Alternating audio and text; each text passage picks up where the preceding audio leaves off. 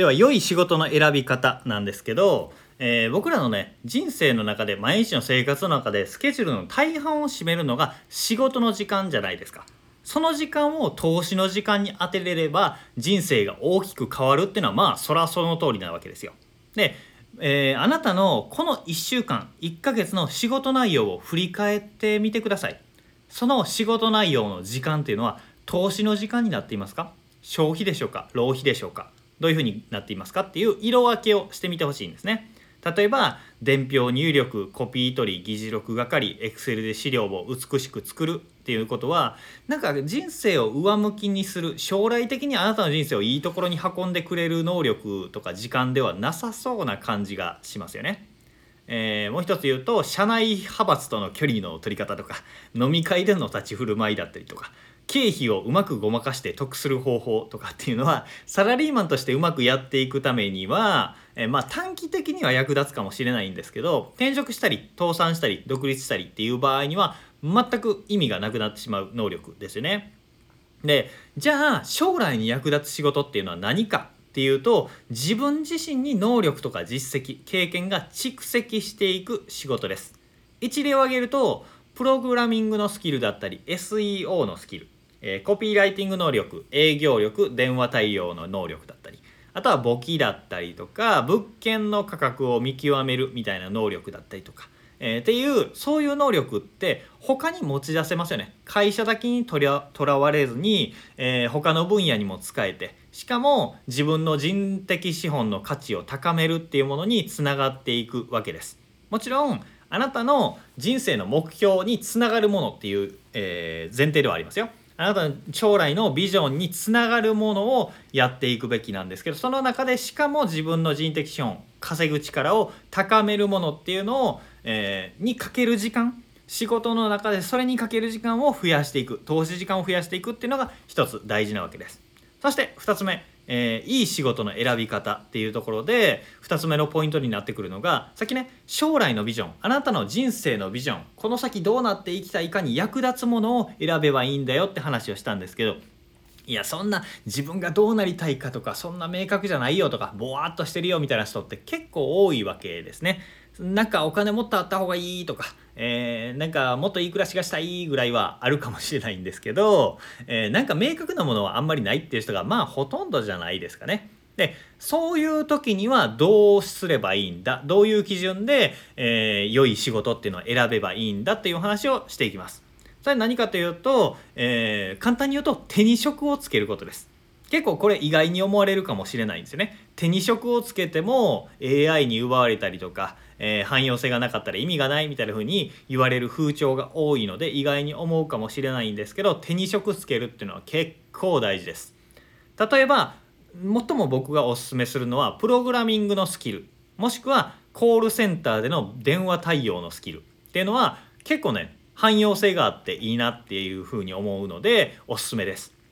えーこの2つともプログラミングもコールセンターも未経験から入社して給料をもらいながら学べるっていうこととそして比較的に給与が高いんですね。そして転職もしやすくって、えー他の仕事にも活かせるスキルであるっていうことですね。プログラミングを通して学ぶ論理的な思考だったりとかコールセンターの中でのコミュニケーション能力だったりっていうのは他の仕事でもね大きく活かせるものです。でこのプログラミングとコールセンターっていうのは将来的に見るとどちらも完全に AI に奪われる仕事なんですよ。で AI に代替される仕事なのでなくなる仕事ではあるんですけど現時点では高級だし潰しが効くししかも AI に乗っ取られましたその仕事がなくなりましたってなったとしてもそこで培ったスキル能力っていうのが別分野で活かせるのでまあおすすめであることには変わりないかなって思います。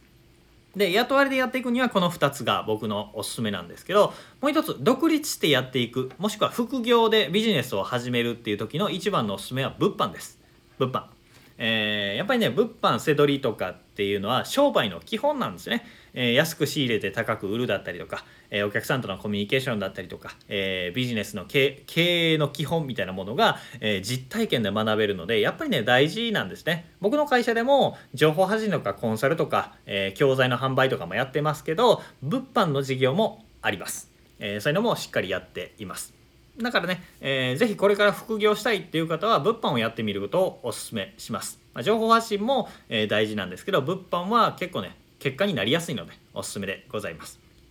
現時点で将来の夢とかビジョンが不明確でも全く問題ないです。えー、そういう夢とかビジョンを育みやすい環境づくりそしてそういうのが見つかった時時に行動に移しやすいために転職をつけたりとか稼いで余裕を作っておきましょう。で、えー、この前ねお茶会をした時に最近起業しましたっていう方がいたんですよ。脱サラして未経験業種で起業をしたんですっていう結構思い切りましたねみたいな話をしてたんですけどその方はプログラミングスキルがあったんですよね一人でも受注ができて受注先にも目処があるっていう感じの方だったんですよだから、えー、自分が新しく始めた事業でうまくいかなくてもえー、1件仕事受注したら50万60万で稼げるからそれで食っていけるわみたいな風に言ってたんですよね。でそういうのがあるとやっぱりね安心感もあってチャレンジしやすくなるんですよね。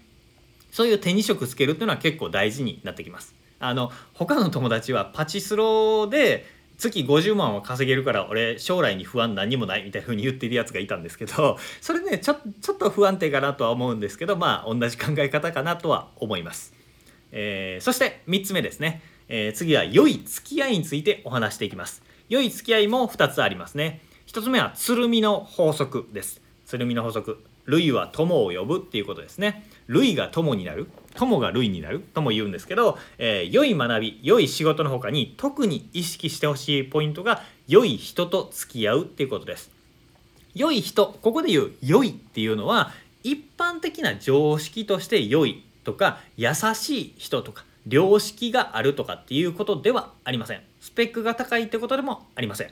えー、良い仕事と同じで自分が望む理想を実現している自分が望む夢ビジョンをすでに実現しているような人との付き合いを良い人間関係と言います。えー、あなたが望むライフスタイルにつながっているかもしくはあなたが望むライフスタイルをすでに実現しているかっていう人ですね。えー、これは何かというと普段付き合う10人の平均があなただからです。この話聞いたことありますかね？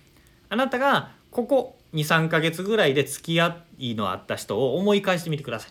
この、えー、3ヶ月にしましょう。3ヶ月で、えー、付き合いが多かったトップ10の人を名前を思い浮かべてみてほしいんですね。会う回数が多い。連絡する機会が多い。その人の目が多いに気になる。あ何か新しいこと始めようかなって思った時にあの人どう思うだろうとか、えー、母親だったり家族だったりとか友達だったりかもしれません。その人の目が大きく気になるっていうのは、えー、感覚的に近くにいるっていうことですね。あとはまあ単純に長時間一緒にいるとか深い話をするとかそういう深い関わりを持っている人トップ10を今思い浮かべてほしいんですよ。まあメモがあったら書き出してみてください。その10人の平均があなたです。えー、収入資産レベル外見もモテ度、えー、性格の良さ健康度合いとか、えー、生活の充実度生活習慣家族構成とか全ての分野においてあなたの将来っていうのはこの10人の平均に収束していきます。これは付き合いを変えない限り本当に変わらないんですよ。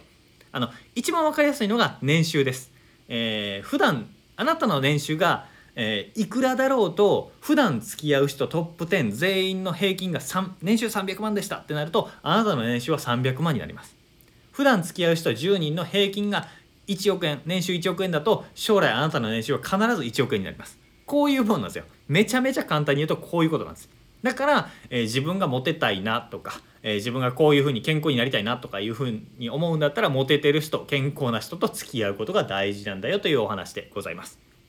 そして、えー、良い付き合いの2つ目辛口の現実なんですけどあの普段付き合っている人どんな人と付き合っていますかっていうことなんですよ。付きあの悪い付き合いを切ろうということです。良い付き合いの1つ目はいい人と付き合おう。良いえー、人付き合いの2つ目は悪い人との付き合いを、えー、なくそうっていうことですね。えー、あなたがどれだけ心根のいい人でもえー、心根の悪い人と付き合い続けると性格が移ります、えー、性格が悪くなっていきます。よくねあの人は口は悪いけど根はいい人なのよっていう言葉があるんですけどそれ完全に嘘ですからね。根がいい人だったら口もいいから。あのなんでそれに惑わされないようにしましょう。一番分かりやすい付き合うべき人は自分が望む理想を実現している人。それを実現していない人は距離を置くべき人っていうのがすごくね単純化した考え方です。稼ぎたかったら稼いでいる人と付き合いましょう。痩せたければ痩せている人と付き合いましょう。結婚したければ結婚したいしている人と付き合いましょうっていうことです、えー、貧乏同士肥満同士ひも手同士でつるんで傷を舐め合っている場合ではないっていうことなんですね。これでちょっと辛口なんですけどその付き合い自体が、えー、現状を停滞させる原因になってしまっているわけです。で自分が望む生活とか収入人間関係人格だったり時間の使い方知性能力ライフスタイルとかそういうね、えー、自分の人生そのものっていうものを良くしていきたいんだったら自分の理想の生活をすでにしている人と付き合うことが大事なんだ。その付き合う人リストのメンバーを入れ替えましょうというお話でございます。結構ね同じことの繰り返しでしつこいなって感じるかもしれないんですけど結構ね本当に大事なことなんですよ。では最後にまとめます、えー、人生を良くするためには、えー、人生の時間の使い方を色分けしましょうと。3色に色分けする。それは投資の時間消費の時間浪費の時間を、色分けしましょう。そして投資時間を増やして浪費時間を減らせば報われる時間の使い方ができるようになりますよというお話でございました。その報われる時間の使い方の具体的な要素としては良い学び良い仕事良い人付き合いというこの3点で考えると具体的に分かりやすいんだよというお話でございました。で、えー、これまでのお話したことを意識しながら毎日の時間の使い方を見直してみてください。最初にね、えー、前回の音声かなでお話した名言をもう一度紹介しておきたいと思います。えー、努力したもの全てが報われるとは限らないが成功したもの全てはすべからく努力しておるっていうお話ですね。これに付き加えて報われる努力の仕方は浪費時間を減らして投資時間を増やすことなんだというお話を付け加えておきます。えー、以上となります。今回はねタイムマネジメント的な話、まあ、分野的に言うとタイムマネジメントになるんですけど、まあ、大きく人生を良くする大方針みたいなお話になりました。仕事の選び方だったりとか学びの方法優先順位だったりとか人付き合いっていうね結構ね大きなテーマだけどこの方針を知っておくことで人生で迷うことが少なくなると思います。そして早く自分が望む人生に近づいていけますので是非この話を参考にしていただければなと思います。では今日も聴いていただいてありがとうございました。森島でした。それではまた。